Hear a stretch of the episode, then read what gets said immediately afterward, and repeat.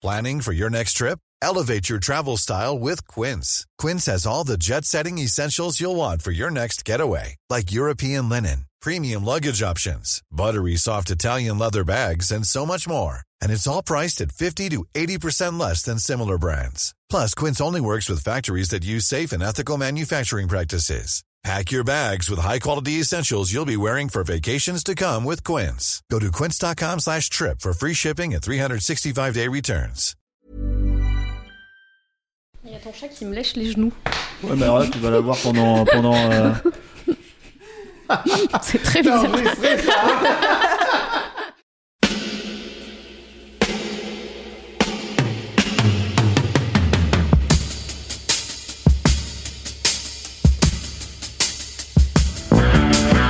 Copain Jack Burton, il regarde l'orage bien droit dans les yeux et il lui dit T'es si tocard que tu passerais pour un chef-d'œuvre de l'art moderne. Madame, je n'écrirai rien sur ce film, c'est une merde Merde Ce sont les gars qui se prétendent normaux qui vous déçoivent. Les dingues, ça ne fait jamais peur.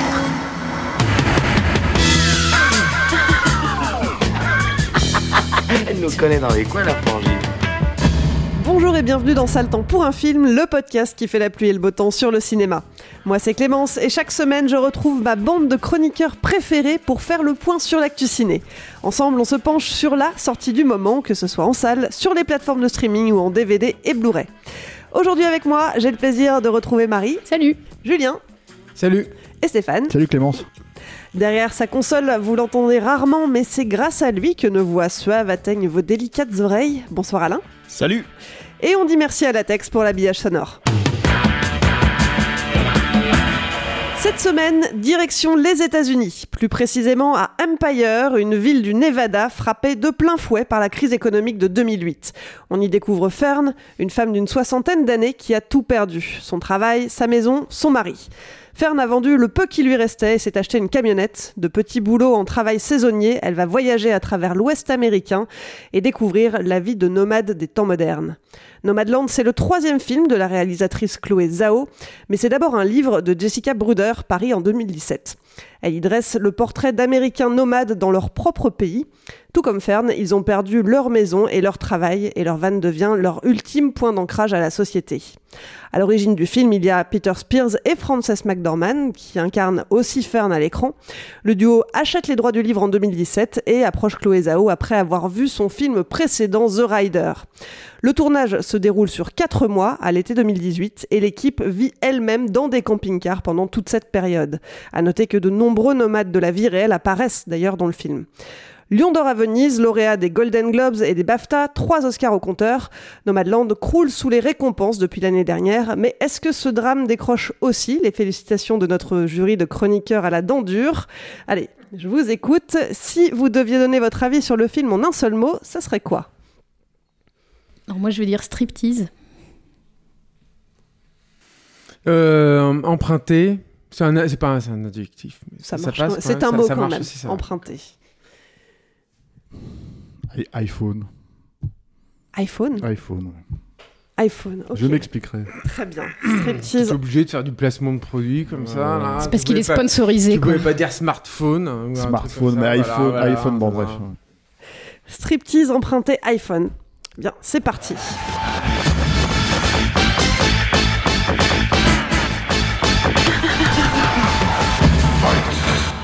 Alors c'est vrai que pour ce film, on s'attaque à un registre euh, auquel on n'est pas forcément habitué dans ça le temps pour un film.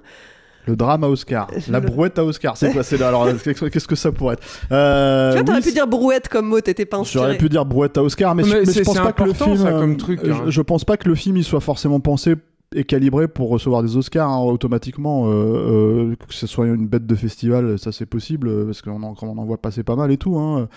Mais euh, en fait, c'est plus. euh, oui, c'est vrai qu'on n'a pas l'habitude de traiter ça. Ça a été un grand sujet de débat entre Julien et moi d'ailleurs à un moment donné. Euh, parce que je lâche tout, ça y est. Je lâche tout, Julien, c'est fini. Non, non, mais c'est important. Moi, je vais en parler de ça, justement. Et, et en fait, on- moi, en fait, on est tombé d'accord sur un truc, c'est-à-dire que c'est un film qui Allons sort au bon. cinéma. Non, mais moi, Non, je non, suis tombé en train de d'accord. refaire l'histoire, ça s'est pas passé comme ça, c'est moi qui ai gagné. Je suis, tombé, d'accord avec moi-même. Et non, mais c'est en fait le truc tout simplement, c'est une nana qui va faire un Marvel. Donc euh, globalement, Chloé en Zhao. gros, Chloé Zhao, donc euh, en fait, euh, voilà, elle a eu l'Oscar et c'est le film qui sort ce mercredi. Et on essaye, euh, ça fait six mois qu'on range notre frein à, traiter des trucs de plateforme, donc on essaye de valoriser euh, ce qui sort en salle, on va dire. Et, euh, et voilà, c'est vrai que c'est pas. euh, Et puis quelque part, je pense que notre façon de voir éventuellement le cinéma, c'est pas plus mal de l'appliquer aussi à ce genre de film à un moment donné. euh, voilà, c'est-à-dire quand tu enlèves l'artifice du cinéma de genre, quand tu enlèves l'artifice de tous ces trucs-là, c'est-à-dire que tu vas voir ce film-là parce que ça raconte une histoire de vengeance, une histoire de bidule, une histoire de machin, qu'est-ce qui reste en fait euh, comme cinéma d'intéressant à, à- à- comment dire euh, là en l'occurrence critiquer plus qu'encensé quoi Euh, et c'est ça qui moi m'intéresse dans un film comme ça le- le problème en fait c'est que j'ai je je trouve que il y a en fait il y a un détachement par rapport à ce que le film raconte qui euh, est assez étrange parce que euh, euh, ça fonctionne comme une chronique ça fonctionne comme un film, en gros, c'est l'histoire, c'est un an de la vie de ce personnage, quoi, euh, qui vit un deuil, en fait, qui a perdu son, son mari, et qui euh, se lance dans, une, euh, dans, une, dans un mode de vie, en fait, qui, qui sort un petit peu des cadres de la société, donc ça, ça peut être intéressant, comment dire, à suivre. Mais le problème, c'est que dans la façon dont c'est fait, à mon sens, il y a une première problématique qui est une problématique de porte d'entrée, c'est-à-dire que, en gros, cette Amérique-là, c'est-à-dire l'Amérique euh, euh, des pauvres, l'Amérique des gens qui ont, euh, qui sont des, qui peuvent être considérés comme des asociaux ou ce genre de choses, même si c'est démontré d'une autre manière en fait dans le film. Je pense que c'est bien de la traiter en soi, mais par contre, il faut peut-être aller au bout des choses. C'est-à-dire que par exemple, moi, montrer que la nana elle bosse chez Amazon et ne pas à tout point critiquer le truc, enfin juste au moins pointer du doigt que ça fait aussi partie du problème en fait euh, qu'elle vit au quotidien. Je trouve ça euh, juste, euh, ça me fait halluciner. C'est C'est-à-dire le, que premier petit boulot qu'elle fait dans le film. En fait, elle, euh, Et elle y revient d'ailleurs. elle va emballer Ouais, des ouais. cartons chez Mais Amazon. J'ai l'impression que c'est vraiment tourné chez Amazon, non je Ah sais ben pas. je pense que c'est la du raison coup, pour non laquelle mais il voilà, ne c'est ça. truc, Voilà, je pense que c'est ça en fait, parce que ça a l'air euh, d'être tourné sur place et euh, du coup, c'est, je pense que c'était peut-être difficile d'avoir un point de vue critique si il le tournait. Enfin, il y avait peut-être un deal entre eux, je sais pas. Mais je pense que c'est pas son objectif, euh, hein, de toute façon, de critiquer Amazon. Alors, ni, ni Amazon, ni rien d'autre, parce que fondamentalement, il y a cet appel de pied à, à- à Marvel, euh, donc à un moment donné où elle passe devant un cinéma, il y a Avengers qui, passe en salle à ce moment-là, puisque ça se passe à cette époque-là, le premier Avengers, et donc elle se retrouve à faire un film Marvel. Euh, donc voilà, il y a tout un espèce de truc où tu te dis, bon, bah, si tu parles pas en fait de. de, si tu fais du cinéma entre guillemets vérité, euh, que en gros tu fais une chronique où tu déréalises entre guillemets le, ce qui se passe, c'est-à-dire que vraiment dans l'écriture il n'y a pas de comment dire, il y a tel perso qu'elle rencontre qui est mourante, bon voilà, à la fin du film ça revient, mais c'est tout en fait, il y a pas de, il y a pas de, c'est littéralement il n'y a pas d'écriture en fait, euh, ce que j'appellerais moi de l'écriture. euh, euh, presque du suspense, j'ai envie de dire, ou de l'attachement en fait. C'est-à-dire, il n'y a pas d'écriture comme ça. C'est la volonté, c'est de faire une chronique qui est déréalisée. Bah, si tu si tu critiques pas un petit peu le monde dans lequel tu vis, si tu le remets pas un petit peu en perspective, c'est, je trouve que c'est un peu, c'est une bonne manière de te mettre à côté. Alors, il y a cette espèce de volonté de faire quelque chose de à nu. Euh, littéralement, hein, parce que en fait on la montre, c'est quasiment le début du film, on la montre en train de faire pipi dans les champs euh, ou euh, aller aux toilettes, mais c'est de la chronique du quotidien. Pas aller aux toilettes, avoir une grosse chiasse. Ouais, faut dire les choses chi- comme ouais, mais en fait, elle a au une grosse chiasse, mais Et puis c'est pas des toilettes, c'est un seau. Exactement. Parce qu'il y a, elle tout un, il y, a tout, Marie. il y a tout un cours sur quel seau choisir et quelle Ouais, taille de seau choisir. Et Ouais. tous ces moments de vie comme ça, en fait, si tu veux, euh, qui sont qui participent du quotidien, bah moi, ce que j'aurais aimé, c'est qu'en fait, on nous présente euh, ça de manière beaucoup plus. Euh, bah, le, je crois que le terme que Julien a utilisé, emprunté, beaucoup moins emprunté justement. C'est-à-dire vraiment, en fait, qu'on nous présente des trucs volé de. mon mot. Alors qu'il on se explique, alors mots qu'il d'autres, explique pas du tout son iPhone. Non mais tu laisses ça euh, Et- passer toi Clément Spectacle. Qu'est-ce qui Mais se t'étais passe pas là la dernière Je fois parce qu'on se sais, la dernière fois, j'ai volé le mot de, de, de, de Marie, alors s'il te plaît, quoi. Mais en fait, en fait, si tu veux, le, le truc, c'est que ça, c'est ça, c'est le premier problème. Et donc, le deuxième problème, pour expliquer mon mot, euh, qui est iPhone, c'est euh, cette idée que on est, pour le coup, vraiment dans euh, deux valeurs de mise en scène, en fait, si tu veux, dans, dans, le truc. C'est-à-dire que Bon, le gag, moi, ça me fait beaucoup rire, hein, euh, mais c'est Kevin Feige qui est là, qui dit Ah, mais elle est incroyable comme réalisatrice, elle, filme des vrais décors. Tu vois, ce que je trouvais absolument, c'est la seule déclaration que j'ai trouvée du mec sur la réalisatrice pour Eternal, c'est pas encore sorti. Donc, bon, forcément, hein, voilà, il y en aura d'autres, j'espère pour lui. j'espère qu'il a d'autres trucs à dire, quoi. Mais en fait, ça m'a fait marrer parce que je me suis dit Oui, oui, certes, elle filme des vrais décors, tu vois. Mais en fait, le- la façon dont elle les filme, puisque c'est tout ce qui lui resterait pour moi en fait dans ce film-là, c'est justement d'avoir un espèce de truc où tu voyages avec la nana, tu vois. Euh, bah en gros c'est euh, des longues focales sur son, visage euh, où elle est jamais vraiment mise en perspective dans ce décor-là, puisque forcément le derrière est écrasé, quoi, la profondeur de champ. Ou alors, en fait, une vraie profondeur de champ qui existe quand il y a littéralement aucun personnage dans le champ. Et du coup, en fait, euh, euh, alors j'exagère évidemment qu'il y a des moments où il y a euh, des, euh, des- par exemple, il y a un moment donné où elle visite un arbre à la fin, un arbre gigantesque en fait, où voilà, bah là ils peuvent pas faire autrement parce que, en gros, s'ils voulaient vraiment avoir la perspective, il fallait forcément faire une, focale plus courte, ce qui du coup t'inscrit un petit peu le personnage dans, dans, dans le décor, mais c'est exactement ce qui manque pour moi, c'est-à-dire qu'en fait, que, que 95% du film, bah, c'est comme si c'était shooté à l'iPhone, quoi. C'est-à-dire avec les deux valeurs de plan, les deux valeurs de focale, et en fait, si tu veux, en gros, euh, euh, démerde-toi avec ça. Et c'est de l'esthétique actuelle. C'est-à-dire vraiment, euh, on peut pas faire plus, euh, comment dire,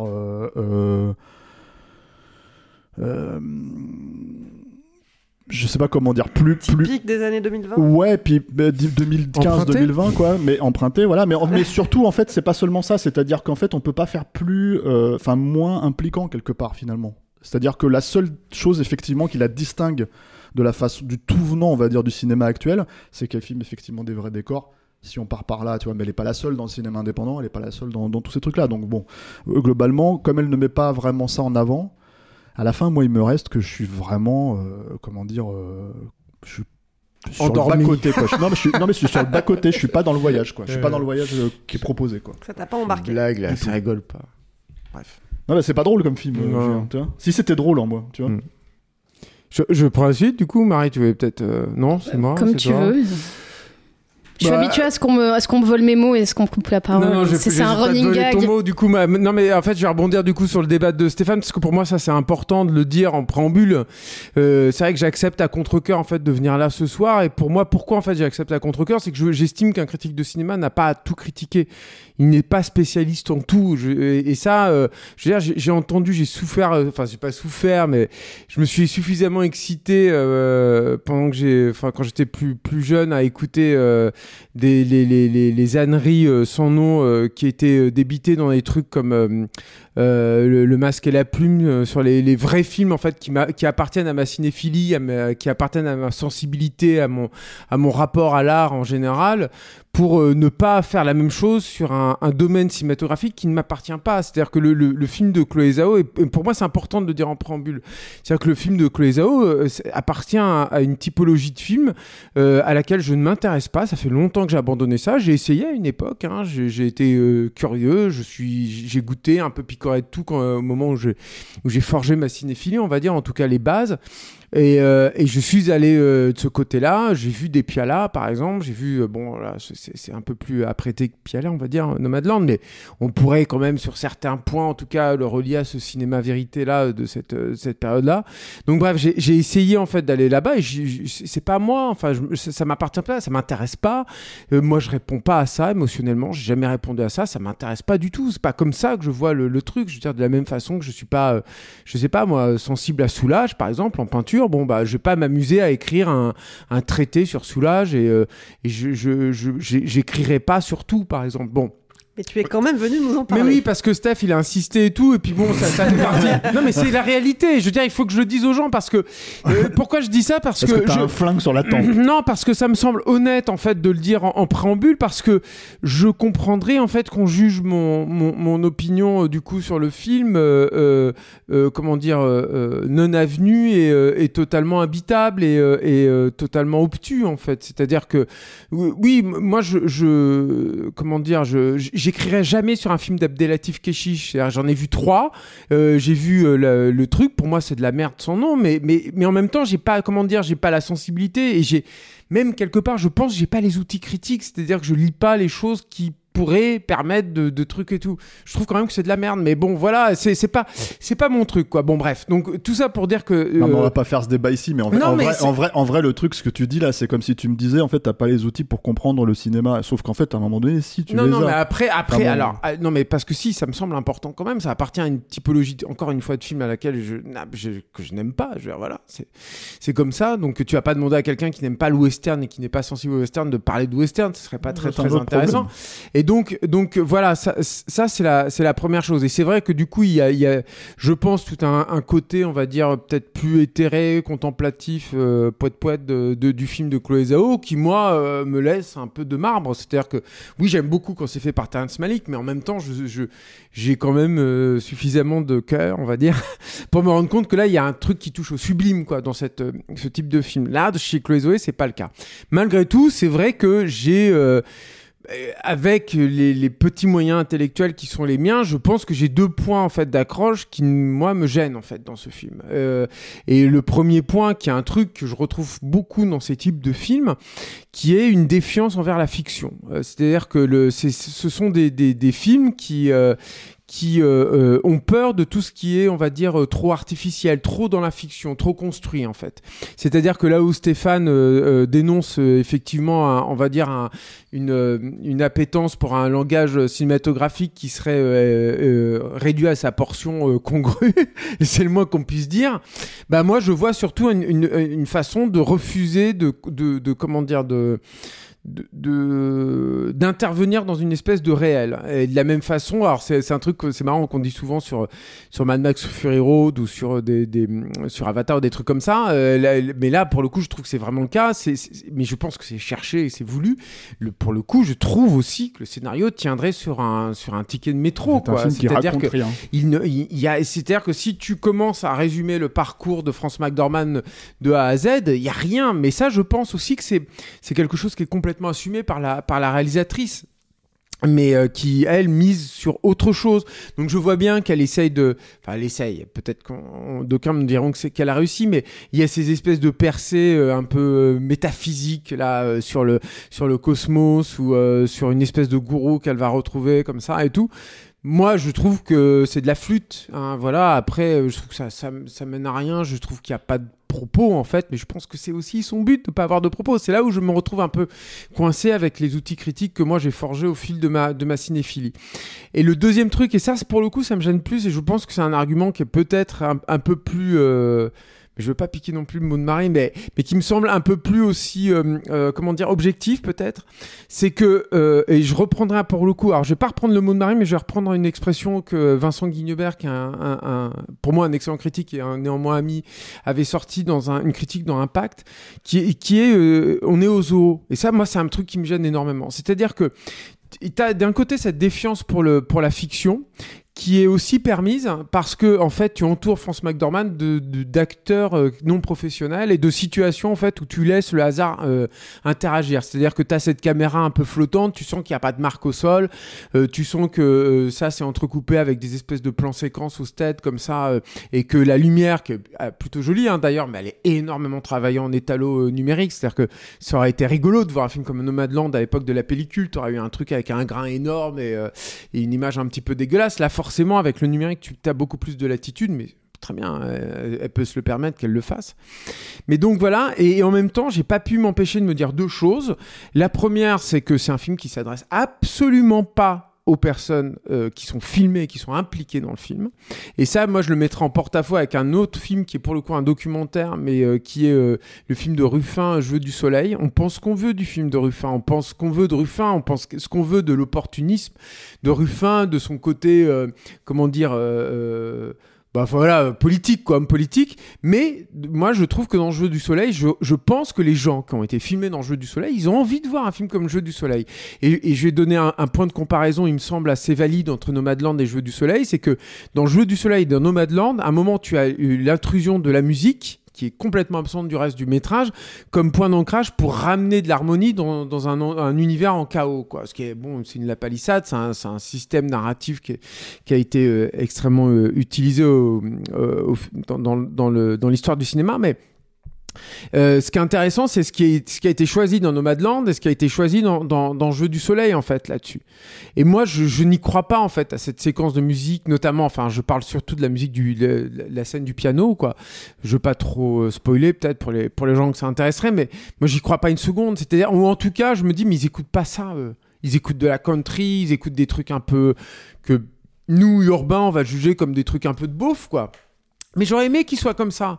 J'aurais aimé voir des gens et, me dire, oui, ils, sont comme ça. C'est- comme ça qu'ils fonctionnent, quoi. Et, euh, et en fait, je pense aussi que et c'est pour ça que je dis tout le côté euh, emprunté. Je pense qu'il y a un autre truc, c'est que toutes les affaîtries un peu visuelles et le côté. euh, alors c'est marrant parce que moi je pensais que Steph allait parler de ça quand il parlait de, smartphone. C'est qu'il y a comme un filtre de beauté en fait sur le film. Alors, moi, j'ai aucun souci euh, à rendre, au contraire, hein, le, le côté, euh, euh, le quotidien en fait beau.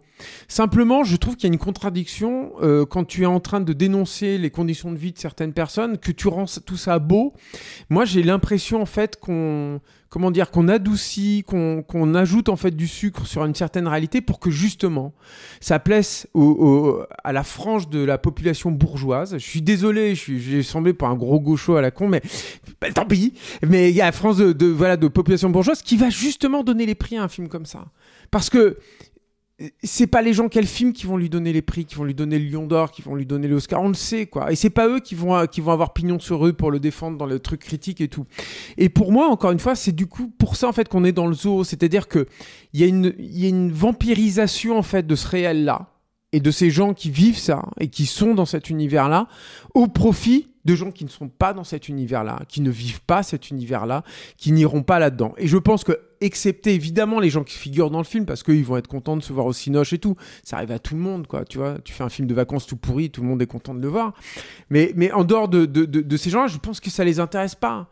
Ça les intéresse pas. Ils, ils- je, je- j'en sais rien moi, mais à mon avis, ils se reconnaissent pas là-dedans. Je vois pas comment ils pourraient se reconnaître. Et je pense que c'est pas en faisant, et c'est là où en fait où je retombe sur mon, mon mot juste à la fin de mon- ma longue intervention. Je vous demande pardon pour ça, mais c'est là où je pense en fait que le truc où euh, France McDormand elle fait pipi, elle fait caca, euh, a une grosse chiasse et puis elle euh, se baigne toute nue, full frontal, attention. Oui, bah, enfin, full frontal, filmé, mais, mais voilà, mais un petit peu machin, machin, mais, avec l'eau et mais- tout, mais tu voilà, c'est pour ça aussi que moi j'ai vu ça aussi comme des, des, des affaîtries, c'est-à-dire comme des trucs où, euh, où euh, Chloé Zhao se dit Hé, t'as vu? J'y vais fort, hein. Elle, elle, on la voit euh, qui, qui chie un truc monstrueux là, et ça doit puer l'enfer, et on la voit qui fait pipi. Sauf que quand elle fait pipi, en fait, c'est une belle lumière, c'est tout lisse. C'est super loin, tu vois rien. Et puis c'est super loin. Bah, après, quand t'as fait caca, non, tu le vois. C'est tu le vois très un peu près. plus. Mais, mais, mais voilà, donc. Ouais, moi, j'appelle pas Donc, ça voilà. une chiasse. Hein. Personnellement. Je sais bon, pas si on va se lancer dans ce débat. Voilà, C'était mais- mon intervention. Ah si, quand même, putain. Alors, un, un élément qui est, qui est intéressant à noter par rapport à ce que tu dis et au, au réalisme, ça serait, ça serait intéressant de, de savoir si on a des retours justement des, des nomades réels euh, qui auraient pu euh, voir le film et qui n'en font pas partie. Mhm. Euh, il faut savoir que le film, donc, on l'a dit, est tiré du livre de Jessica Bruder, Hmm. qui est euh, une enquête journalistique. C'est pas un roman. hein. Elle a suivi, elle a vécu aux côtés euh, de nomades américains pendant plusieurs années. Oui, oui. Alors après, moi, il y a un autre truc aussi, c'est que moi, j'ai un problème avec ce qu'on appelle. C'est marrant, je suis en pleine lecture du Kong là, et, en fait j'ai aussi un truc avec le, le, le, rapport réel aussi dans, les œuvres d'art. Je suis désolé Marie, il faut qu'on me laisse parler Marie aussi au bout d'un moment. Mais le truc c'est que je pense que au bout d'un moment, euh, pour retranscrire et, représenter le réel, c'est pas forcément en fait le documentaire et la, captation en fait, on va dire d'un réel comme ça qui, sera la plus fidèle et la plus objective. J'y crois pas moi ça quoi en fait. Moi je crois au mythe. hein. Je crois au fait que tu, travailles au corps en fait ce qui est en train de se passer pour essayer de trouver la, comment dire la substantifique moelle quoi en fait de je cite Rabelais tout ça et tout. C'est pour me c'est pour me cacher en fait derrière ma, critique imbitable du film. Mais, en fait voilà pour pour essayer de choper en fait le truc quoi. Mais bon après encore une fois c'est des je, je reviens à ce que je disais au début aussi. C'est-à-dire que moi, je suis quand même assez mal à l'aise en fait quand je, je, dois faire un truc comme ça. Je voilà, je j'accepte pas de pige moi sur ces sur ces trucs. Même j'ai cité Terrence Malick au début, j'ai jamais accepté de pige moi sur Terrence Malick.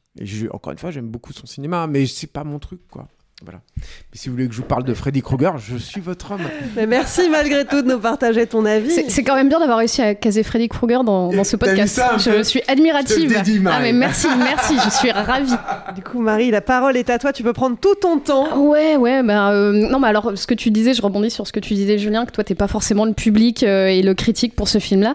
Moi, j'avais beaucoup aimé son film précédent. J'ai j'ai pas vu son premier, mais j'avais beaucoup aimé The Rider, qui est euh, donc un, un film où bah, la plupart des acteurs sont pas des acteurs professionnels En fait, c'est une vraie famille euh, qu'on suit. C'est l'histoire d'un mec qui est plus ou moins un cow-boy. Il euh, il fait du rodéo. Il était, euh, il est dresseur de chevaux. Et suite à une chute, il est plus censé pouvoir en faire parce qu'il a des séquelles et qu'une autre chute lui serait fatale et tout ça. Et donc on, suit ce mec-là. Et c'est un peu le même genre de film, très contemplatif. On a beaucoup de scènes d'extérieur où il y a ce mec-là avec ses chevaux, ses chevaux. Il y a encore des, des couchers de soleil, des levées de soleil, des très beaux paysages et tout. Mais euh, je trouvais qu'il y avait une. Moi, ce film m'avait vachement ému et euh, j'avais trouvé ça. euh, voilà, c'est peut-être pas mon film préféré, mais j'avais passé un très bon moment devant ce film-là et j'étais assez impatiente de voir Nomadland. Surtout que Nomadland, ça fait. il aurait dû sortir il y a longtemps, donc on en a beaucoup parlé pendant les confinements, la fermeture des cinémas. Il y a eu le buzz des Oscars, donc en fait, c'est un film qui arrive. Moi, j'aime pas trop voir les films comme ça quand ils sont précédés de un an de discussion et de, et de hype et, et puis la réputation des Oscars, de machin. Moi, c'est des films, j'aime bien les découvrir euh, en en s'enchant le, le moins possible. Et là, donc, c'est absolument l'inverse qui, qui, qui se produit. Et, euh, et du coup, euh, je pensais aimer ce film et j'ai été. Bon, alors, j'ai quand même préféré que. euh, Un petit peu. moi, je pense que c'est moi qui ai préféré le film parmi vous, mais c'est pas très difficile. Mais euh, voilà, il y a des moments comme tu disais, là, des moments du quotidien, euh, il y a des petits moments que je trouve sympas, ces moments où on troque, euh, je sais pas, un, cadre contre un, contre un ouvre-bouteille ou, euh, ou une chaise de camping qui devient le plus beau cadeau du monde. Il y a des petits moments comme ça qui sont sympas. On voit que c'est des personnages qui ont tous plus ou moins une trajectoire un peu compliquée, avec un deuil, avec des personnes qui sont, ils ont perdu des proches, eux-mêmes sont malades.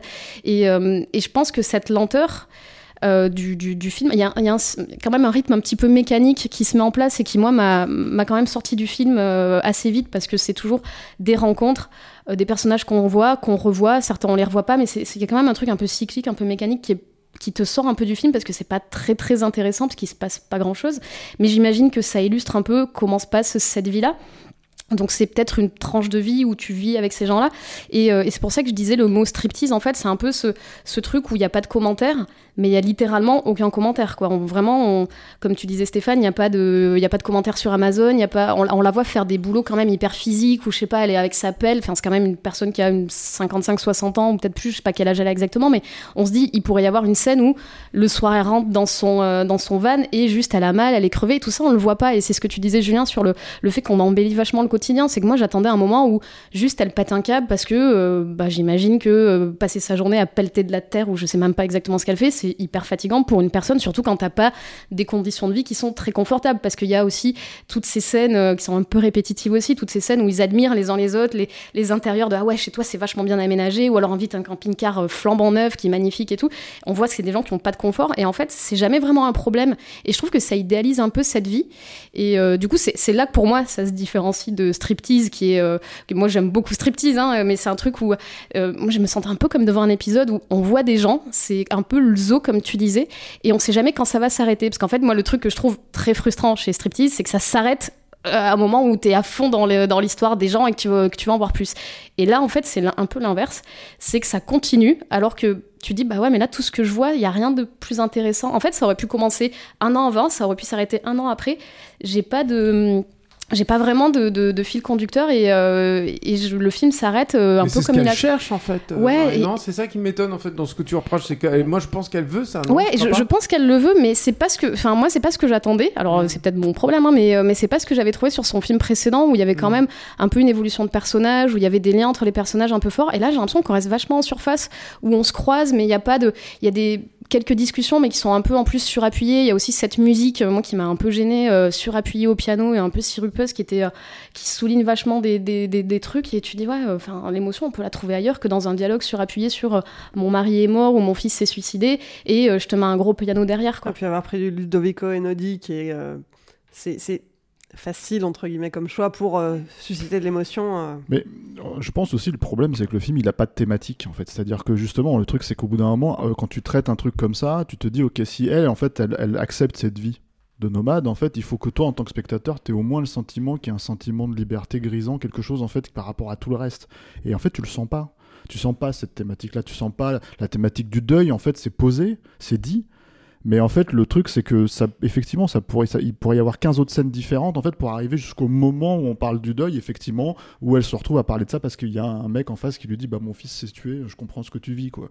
Et, et- et le truc, c'est que elle pouvait arriver au début, cette scène, elle pouvait arriver à la fin, elle pouvait arriver n'importe quand, en fait, ça serait la même chose, quoi. Donc, euh, donc c'est là où, c'est là où, en fait, le, le problème, c'est que t'es, t'es laissé, littéralement, ouais, c'est ça, sur le côté de la route, parce que, en fait, en gros, t'es pas du tout, Euh, une fois qu'elle a rencontré ces gens-là, t'es pas particulièrement attaché à eux en soi. T'es pas, euh, tu vois. Alors, encore une fois, il y a ce truc où elle dit oui, mais tu les retrouveras un jour ou l'autre, j'en suis persuadé, tu vois. Bah, mets-le en scène, ça, je sais pas, fais quelque chose construit autour de ça pour qu'en fait on comprenne ce que ça veut dire, puisque c'est ton rôle en fait, en tant que narrateur, de raconter ça, quoi. Et c'est là où pour moi, en fait, il y a un vrai. euh, Et c'est pour ça que pour moi, je suis pas d'accord avec Julien sur le fait qu'on puisse pas critiquer ce genre de film, parce qu'il y a, même si c'est ce qu'elle veut, le problème, ça veut pas forcément dire, en fait, si tu veux, que, euh, en gros, euh, c'est une bonne manière de faire du cinéma J'ai automatiquement. jamais dit euh, qu'on pouvait critiquer ce genre de film, hein, qu'on pouvait pas, critiquer. Bah, J'ai jamais dit ça. que, hein. euh, bah, surtout après ton tes, tes 20 minutes là dans solo. Non, mais moi j'essaie de non, trouver mais- un non, truc à dire, quoi. C'est juste pour re- relativiser mon opinion. Je, c'est une blague. Julien, calme-toi. Non, mais non, mais ça Euh, m'énerve. voilà. Donc, donc voilà. mais bon, bref. hein, euh, moi, Il y a plus moi, je de pense que c'est là passion où et je de rejoins. conflit dans cette- Ouais, ce podcast. C'est clair. Mais c'est là où je rejoins Marie justement dans ce qu'elle dit, c'est qu'à mon avis, le problème, c'est qu'en fait, tu peux pas, tu peux pas être impliqué en fait au bout d'un moment où tu comprends pas ce que le film, même ne serait-ce qu'en thématique, veut te raconter. Si quelqu'un sort et me dit, ah, c'est un beau film sur la liberté, je, te- je lui demanderai quand? Quand? Dis-moi. Juste que je comprenne en fait. Il y, a- il y a un petit truc moi, euh, auquel j'ai. Alors c'est marrant, en plus ça, ça va encore faire référence à, à nos discussions en antenne, mais il y a, il y a un truc aussi qui me. Quand même, euh, malgré tout, c'est qu'il y, a un- il y a un écho. Mais c'est que ça en fait le film, hein, c'est que des petits échos et tout. Alors euh, les critiques euh, de bon goût, on va dire, ils vont te dire Ah ouais, non mais tu comprends, elle est dans le non-dit et dans le machin et tout. Bon bah ouais bah moi je suis un bourrin excusez-moi. Et euh, mais mais il y a un truc quand même qui est, qui est un peu là en filigrane. Voilà ça c'est un beau mot de, critique. Et euh, qui est euh, qui est le qui est le l'écho avec les pionniers américains en fait. Auquel enfin moi je sais pas ce que vous en avez pensé mais tu tu tu y, penses quoi forcément. C'est à dire que tu te dis et d'ailleurs le, le titre hein, je pense renvoie à ça quoi te, te dis bon bah voilà en fait ils, rev- ils reviennent en fait aux sources et aux racines en fait du truc. Ils reviennent aussi aux, aux racines en fait de ce qu'est cette terre enfin ce continent euh, et, ce pays mais alors même là en fait à un moment je me suis dit bon bah il y a un truc là peut-être. Je me dis ah j'ai un point d'accroche et tout pour raconter le truc. Et j'ai rien trouvé en fait là-dessus non plus. C'est-à-dire que d'une part il y a, deux choses. C'est que euh, je trouve que d'une part il n'y a pas de travail en fait sur le sur le pays en fait. C'est-à-dire que euh, moi j'ai eu quand même l'impression très désagréable d'avoir une succession de cartes postales et de pas avoir vraiment finalement de de- d'un pays qui vit avec ses problématiques, avec ses... Tu vois, c'est marrant, mais dans, dans Adieu les cons, qui est un film qui a beaucoup, beaucoup de problèmes, un film de Dupontel, mais par contre, t'es dans une ville qui vit et qui vit aujourd'hui. Tu sens qu'il y a des problématiques que tu peux retrouver, toi, aujourd'hui. Là, j'ai l'impression que c'était... euh, On traverse des paysages. bah, euh, c'est ça, c'est-à-dire que t'es des trucs super beaux et tout, quoi, tout le temps, et tu te dis, mais c'est pas ça, en fait. Il y a, sauf il y a un que- vrai- une vraie problématique d'espace en fait dans- aux États-Unis. C'est-à-dire, et pourtant, enfin, en plus, on par- parle de France McDormand. Donc, euh, au début, par exemple, as des, moi, j'ai des échos de Fargo qui reviennent et tout. Et tu te dis, mais c'est où ça en fait? Il est où vraiment le vrai Big Sky, le, truc sans, sans point de repère, ce qu'on appelle le non-lieu, quoi. Tu vois, c'est où ça en fait, ce, désert et tout Et puis, il y a, un autre truc du coup aussi qui, qui moi, j'aurais bien aimé peut-être avoir un écho là-dessus, qui, est- finalement sur les Indiens en fait. Sur un truc là-dessus en fait, sur retrouver aussi ce peut-être qu'il y avait un truc à jouer là-dedans. Moi, je, bizarrement, comment, je, je dis ça aussi parce qu'on parle de western en fait, en parlant du film et tout.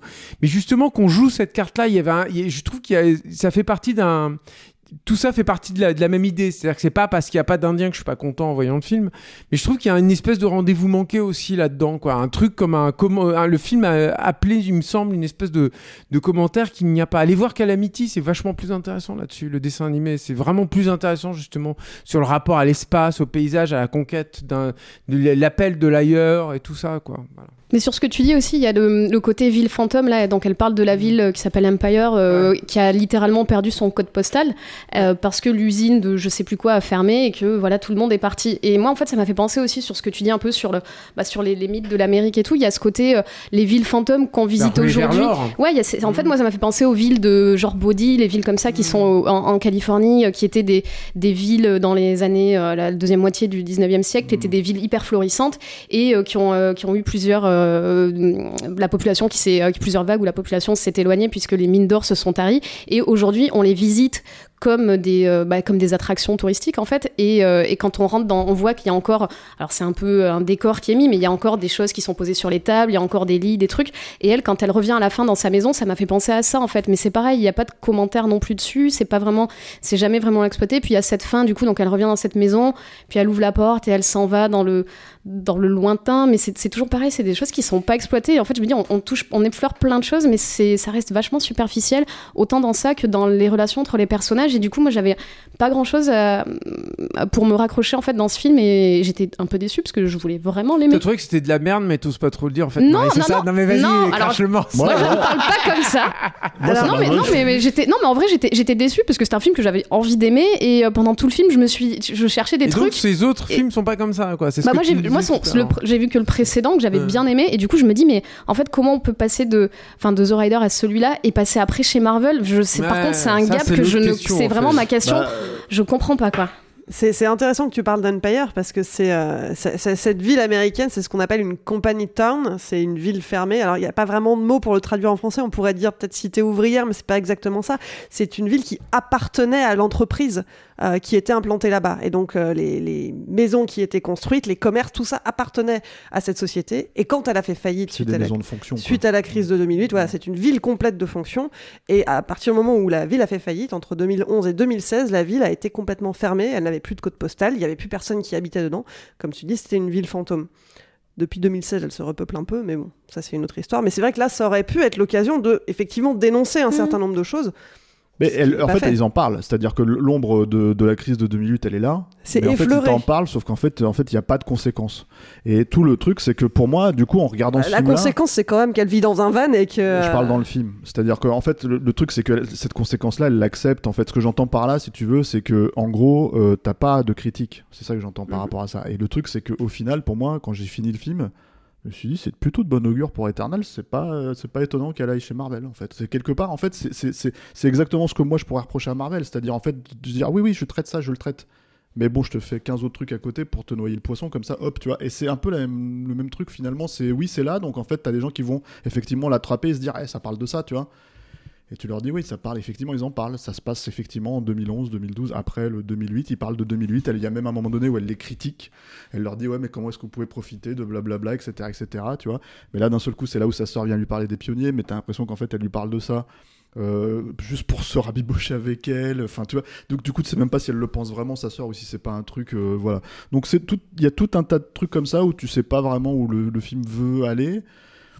Donc moi, ça me semble pas incohérent qu'elle parte chez Marvel en fait. Euh, c'est de bon augure. Moi, j'attends Eternals maintenant. voilà. Bon, pour conclure ce film, est-ce qu'on va le voir ou pas? Marie, vas-y, c'est toi qui commence. moi, moi, oui, je- j'engage les gens à aller le voir parce que je pense que ça va plaire à des personnes. Peut-être pas à nous, mais, euh, mais ça plaira à des gens. Moi, je ne sais pas. T'as vu? C'est J'ai le courage de dire je ne sais une pas. prise de position forte, courageuse. Exactement.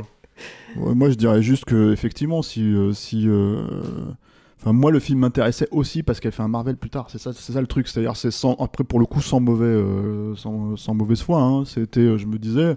On te vend ça comme une grande, euh, non non mais comme une grande, comme une grande réalisatrice. Donc bah ok, admettons, tu vois, je, je veux bien voir euh, ce que ça donne en dehors de chez Marvel parce que pour le coup, s'il y a un endroit où je pense qu'elle va se faire phagocyter, c'est Marvel. Donc euh, en fait, je me disais si avant, Ah, elle a un Oscar de la meilleure réalisatrice et tout, faut voir.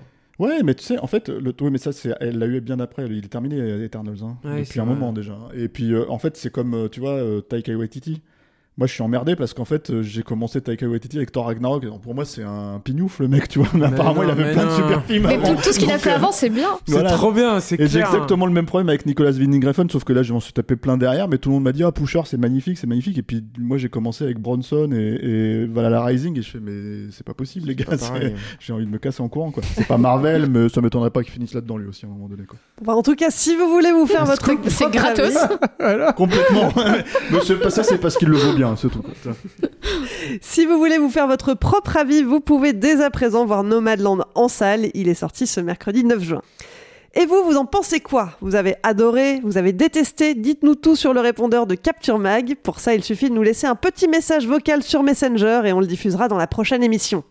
La semaine dernière, on vous parlait de Nobody, un film d'Ilya Naishuller avec Bob Odenkirk qui casse des tronches sans faire dans la dentelle. Alors, Alain, est-ce que ce film a l'esprit très John Wickien à inspirer nos auditeurs? Salut tout le monde. Bon, très très mouvementé ce Capture Max sur Nobody du coup. Euh, moi, je suis d'accord avec euh, l'idée majoritaire. Très très déçu. Euh, je suis pas d'accord avec Yannick sur le fait que bah, le scénario de John Wick, en tout cas le, le début, est vachement mieux branlé que Nobody parce que il y a vraiment cette anticipation de la tempête qui est prête à éclater. Et bah Nobody, il a même pas ça. C'est-à-dire que la frustration, je la ressens pas. Et l'éclatement dans le bus, tu le ressens pas parce que même lui, il a l'air d'être vachement hésitant. Euh, les scènes d'action sont pas fun, quoi. Elles sont juste, elles vont pas au bout. Vraiment, pétard mouillé, quoi, pour moi. Je trouve que le film Nobody euh, est un film très excellent, un film d'action très excellent. Même les scènes de combat, c'est John Wick, mais bon, un peu moins explosif. Mais ça, c'est un film d'action jouissif et vraiment excellent. Bonjour l'équipe Capture, c'est Audric. Euh, alors ce film Nobody, bah, je suis plutôt de l'avis de Yannick. Moi je l'ai trouvé assez euh, rafraîchissant, euh, fun en tout cas. C'est sûr qu'on le regarde pas pour son scénario, qui tient sur un ticket de métro, mais plus pour les, les scènes de baston et pour suivre l'évolution ou peut-être la non-évolution de ce personnage en fin de compte. Je m'attendais pas à grand chose, mais je me suis quand même plutôt marré. J'ai juste trouvé dommage que la première scène de bagarre dans le bus soit euh, assez violente, avec des, os qui pètent et des dents qui volent, euh, alors que les scènes suivantes, bah, c'est surtout du gunfight. Je m'attendais à quelque chose d'un peu, euh, peu plus physique. Mais voilà, j'ai passé un bon moment.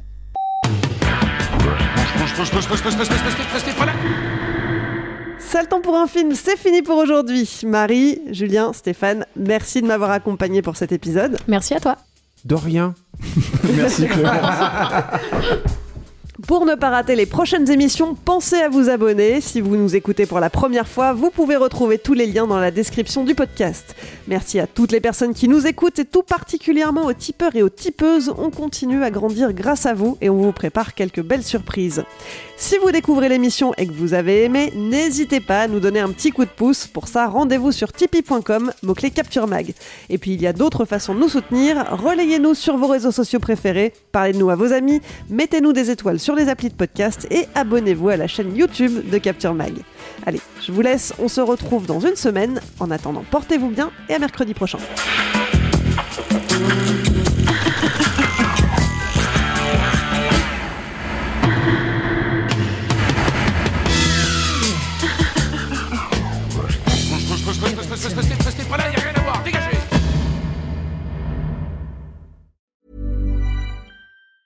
Even when we're on a budget, we still deserve nice things.